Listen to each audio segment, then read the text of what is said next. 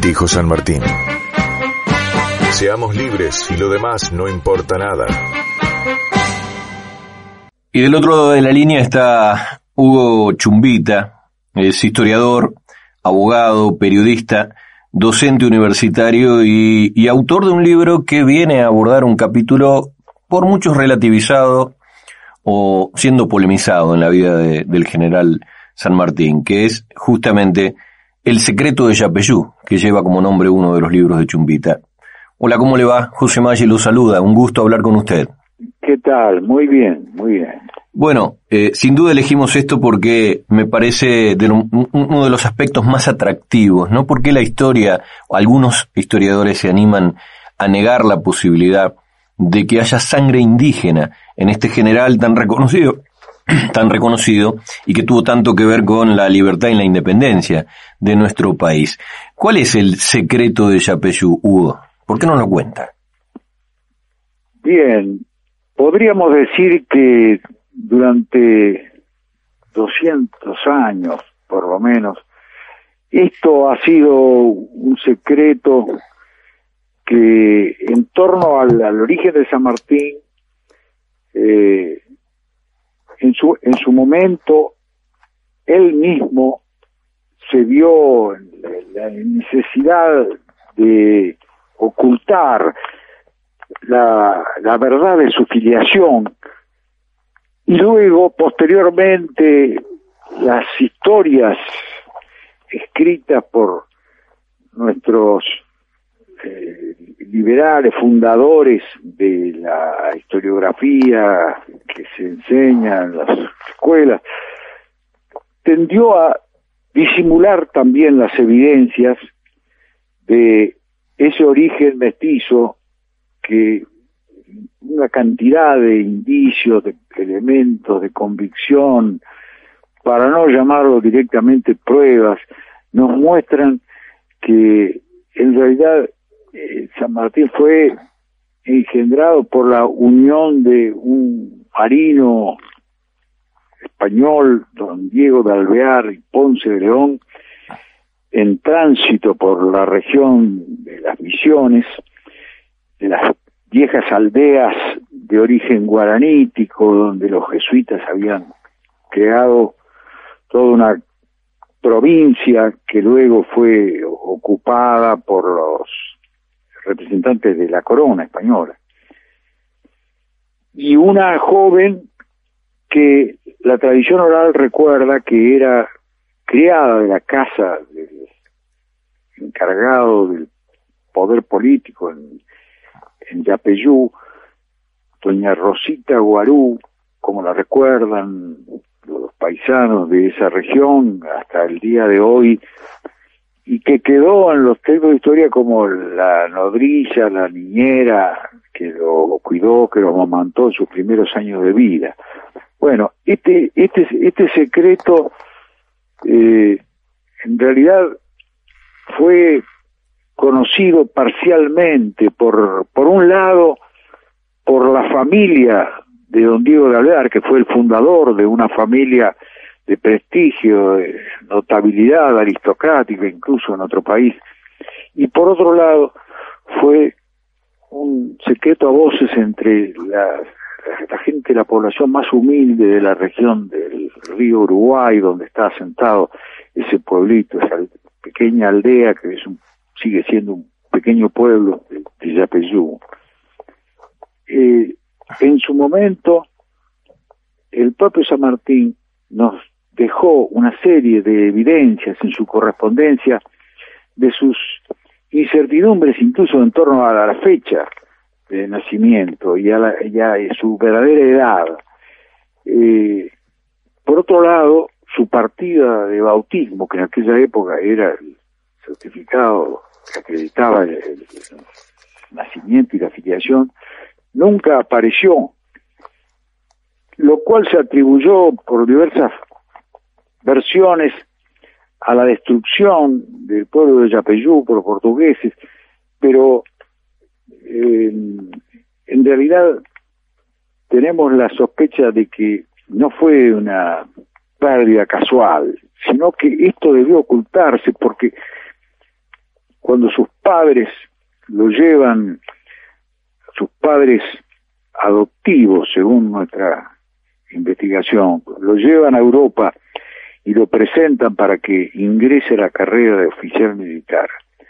No adjuntan ningún testimonio del bautismo y solamente declaran que es su hijo legítimo, nacido en tal fecha, que eran los requisitos, por otra parte, para que él pudiera acceder a la carrera militar. Eh, en el transcurso de su vida, San Martín dejó muchas pistas sobre este tema. Cuando él, por ejemplo, se enfrenta con los eh, mapuches, con los pehuenches en realidad en, la cordillera y les dice yo también soy indio. O cuando conversando con sus amigos se burla de sí mismo como el indio misionero.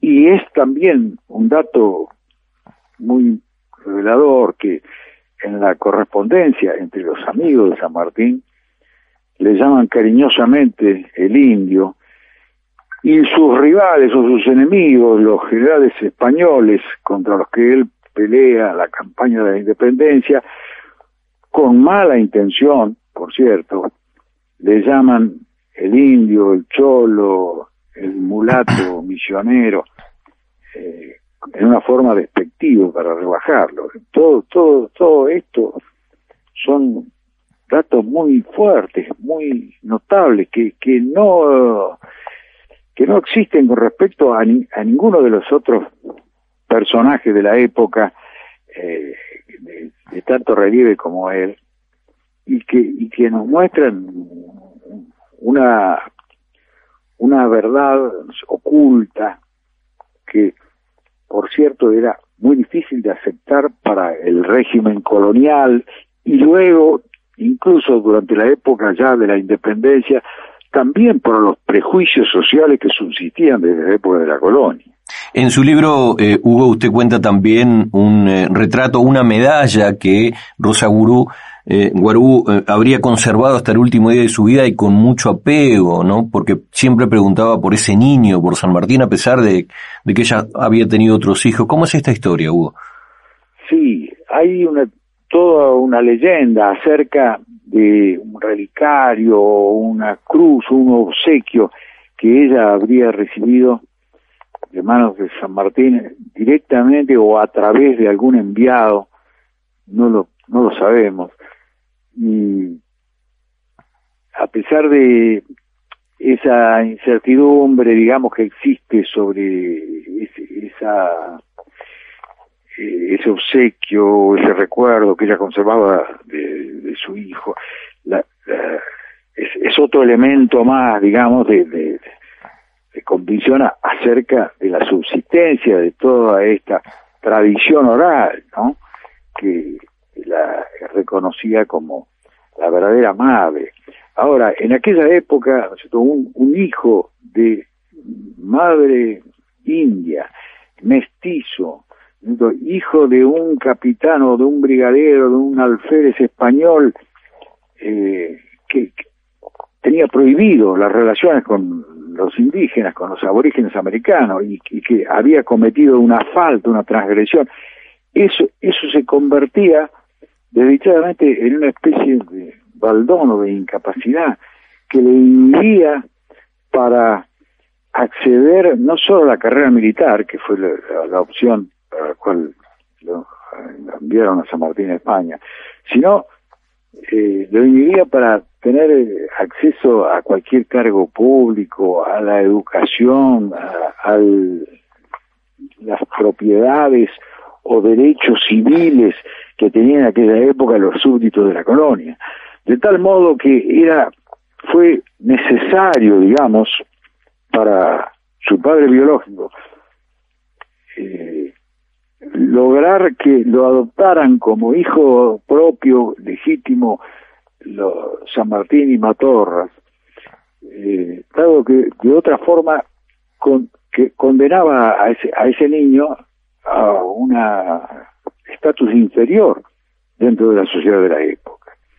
Fue un gesto entonces, según cuenta la tradición de la familia de Alvear hasta el día de hoy, cuentan que don Diego entonces se comprometió a costear su carrera, a ayudar económicamente para que ese chico pudiera ingresar al ejército español y tener una, profesión como la que adquirió, eh, convenciendo por lo tanto a, los al matrimonio San Martín y Matorra de hacerse cargo de... Bien.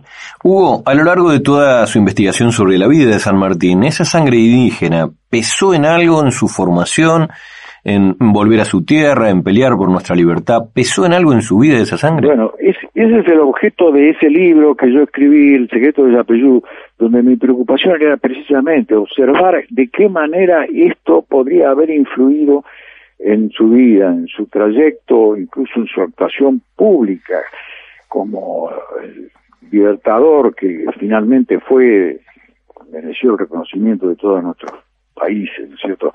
Él, eh, por de pronto, vuelve desde España a América y es el único de los hijos declarados de San Martín y Matorras que vuelve. Los hermanos de crianza, los otros San Martín, no se sintieron americanos, ni, ni quisieron volver, ni quisieron acompañarlo a pesar de los pedidos de él para venir a luchar por la independencia.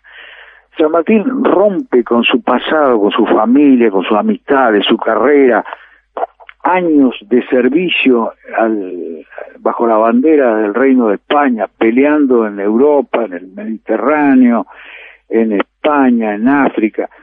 Este, rompe con todo eso, se convierte en un traidor incluso para el Reino de España, donde nunca va a volver a pisar, y se viene a América, donde aparentemente nadie lo esperaba, a luchar por la causa de la independencia. Y esa, ese viraje en su vida solamente se puede explicar por un hecho muy importante, una, una decisión eh, que él toma justamente según nuestra investigación, en el momento en que él se encuentra con Carlos de Alvear y Diego de Alvear, su medio hermano y su padre biológico, en el puerto de Cádiz, donde los tres están destinados en esa pequeña población de aquella época, una población muy importante pero relativamente pequeña, tienen una estrecha vinculación y además seguramente es el momento en que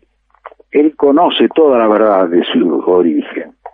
Y donde además de franquearse, digamos, entre ellos, tienen que hacer un acuerdo, un pacto virtual de silencio en torno a este tema, porque esto afecta la eh, carrera de San Martín, donde ha ingresado eh, con datos falsos, y además afecta también el crédito de su padre natural que ha incurrido en esa falta de, tener un hijo con una mujer americana y que este por cierto eh, choca con todos los prejuicios de la llamada pureza de sangre y el y el régimen de castas que se había establecido en, América, con, con códigos muy, muy, muy estrictos y muy rígidos, ¿no es cierto?, que obligaban a, eh, para poder ascender socialmente, probar la inexistencia de mezcla con cualquier tipo de moro, judío, eh, negro, mestizo o, persona que no fuera un cristiano viejo, como se llamaba en aquella época.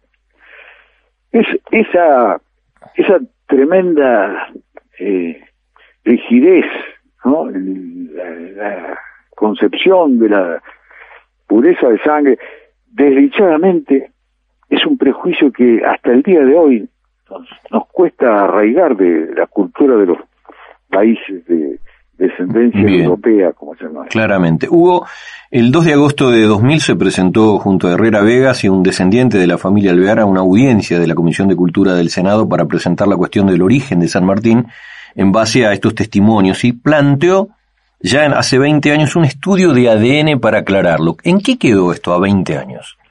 Sí, bueno, eso fue una idea de eh, uno de los descendientes de la familia Alvear. Me acuerdo que en esa época el ADN recién, en el año, en el año 2000, recién se estaba experimentando con los primeros resultados.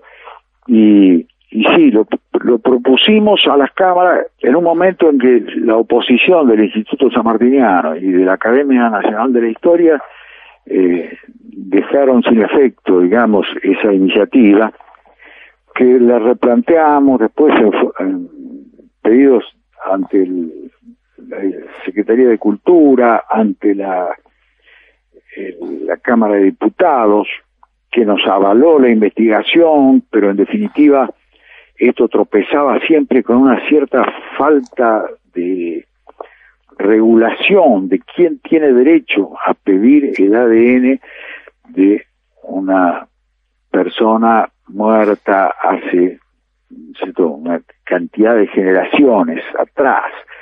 Y, esa falta de legislación y, esa ambigüedad legal que existe hasta el día de hoy, también fue un impedimento cuando acudimos a la justicia. Y, y, los jueces de la Cámara Civil de la capital eh, también desestimaron una, una acción judicial que planteamos hace ya, bueno, tres o cuatro años. Y esto nos ha impedido, digamos, llegar a establecer esa prueba de la afiliación, haciendo el estudio del ADN, que podría resolver definitivamente y aventar cualquier duda al respecto. Hoy eso definitivamente está, está descartado, Hugo, entonces. La, la justicia, lamentablemente, también es víctima de los prejuicios, de las presiones, por otra parte, que hace cierto sector muy retrógrado de nuestra sociedad. Y, esa eh, digamos, la instancia este, legal tropieza con un, un, vacío de legislación, ¿no? Sobre en torno al ADN, sobre el cual existe una jurisprudencia y generalmente se practica por los juzgados entre eh, parientes inmediatos con, con mucha frecuencia. Pero en este caso se trataría de una, una cuestión poquito más diferente, más complicada, y, solamente podría resolverse por una decisión legislativa que es difícil de, tomar porque nunca hemos querido que este tema se politice demasiado ni entre en el terreno de discusión de los partidos, ¿no?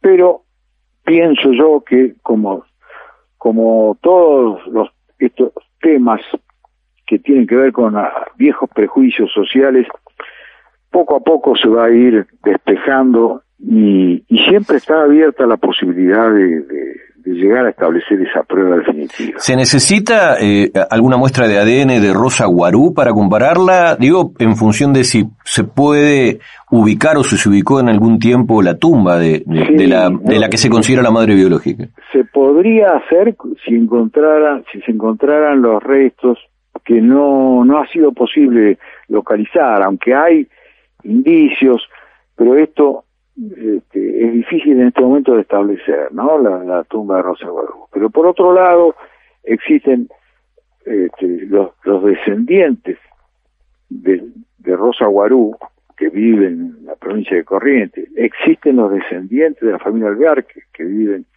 en otras regiones, en Buenos Aires y en otros lugares, y, y, y eso abre siempre la posibilidad eh, eh, de compararlo con el ADN de, San Martín, que además se puede establecer no solo este, removiendo sus restos que están en la catedral, sino también acudiendo a otras muestras, por ejemplo, de su cabello, existen en el Museo Histórico Nacional. O sea que hay, hay muchas vías posibles para hacer el estudio de ADN. Pero eh, esto, como decía, requiere superar cierto vacío legal, los prejuicios que todavía impregnan nuestros sistemas, de los poderes públicos, y requiere que avancemos un poco ¿no? en, la, en la disipación de los viejos prejuicios que todavía hacen que mucha gente eh, no, no entienda, ¿no? Que en definitiva todos somos descendientes de dos grandes etnias que son la, europea y la americana, ¿eh? que, que, en determinado momento se fusionaron y dieron origen a nuestra sociedad. somos en definitiva este, todos eh, descendientes de una gran eh, conjunción de, de, dos etnias, de dos este, en realidad no, no se puede hablar de una sola etnia, sino de muchas, ¿no? Que, que, que se que confluyeron para que formemos el pueblo que somos. Bien, Hugo, ah, hoy se discute en la Argentina la existencia de una división marcada por la mirada de parte de la sociedad sobre la política, la administración del Estado, la forma en que queremos vivir. Pero si uno mira la historia, también ve que esa divisoria de aguas es marcada en los historiadores. ¿Por qué hay quienes eh, chocan de frente lo que algunos pocos se animan a decir sobre nuestra verdadera identidad? ¿Qué pasa allí? ¿Qué se discute en realidad? Bueno, en, nuestro país existe un fuerte debate historiográfico desde hace muchos años que, que le sorprende a veces a algunos observadores extranjeros porque no se da con la misma intensidad en otros países. Ocurre que aquí eh, sobre todo Mitre y sus discípulos, en, la época de organización del Estado liberal, fundaron una historiografía dogmática muy consistente para descalificar los proyectos del federalismo popular, de los caudillos, de toda una vertiente histórica que eh, se, se, implantó con mucha fuerza en el sistema de ciencia pública. Eso, la fuerza que tiene esa versión liberal de la historia es la que ha motivado también la réplica de las diversas corrientes revisionistas.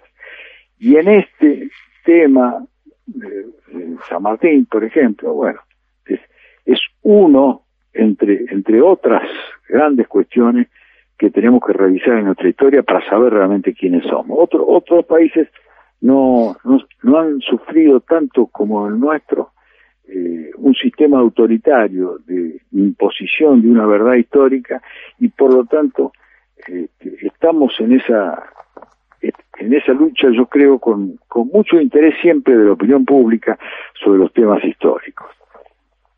Hugo Chumbita, ha sido un gusto que nos haya dispensado estos minutos para LT8. Un saludo grande. Muy bien, adiós, hasta siempre. Hugo Chumbita, historiador, hablando de la sangre mestiza, de la sangre india, en realidad, que corría por las venas del general José de San Martín. Dijo el general San Martín, mi juventud fue sacrificada al servicio de los españoles, mi edad mediana al de la patria. Creo que me he ganado mi vejez. San Martín para luchar en San Lorenzo,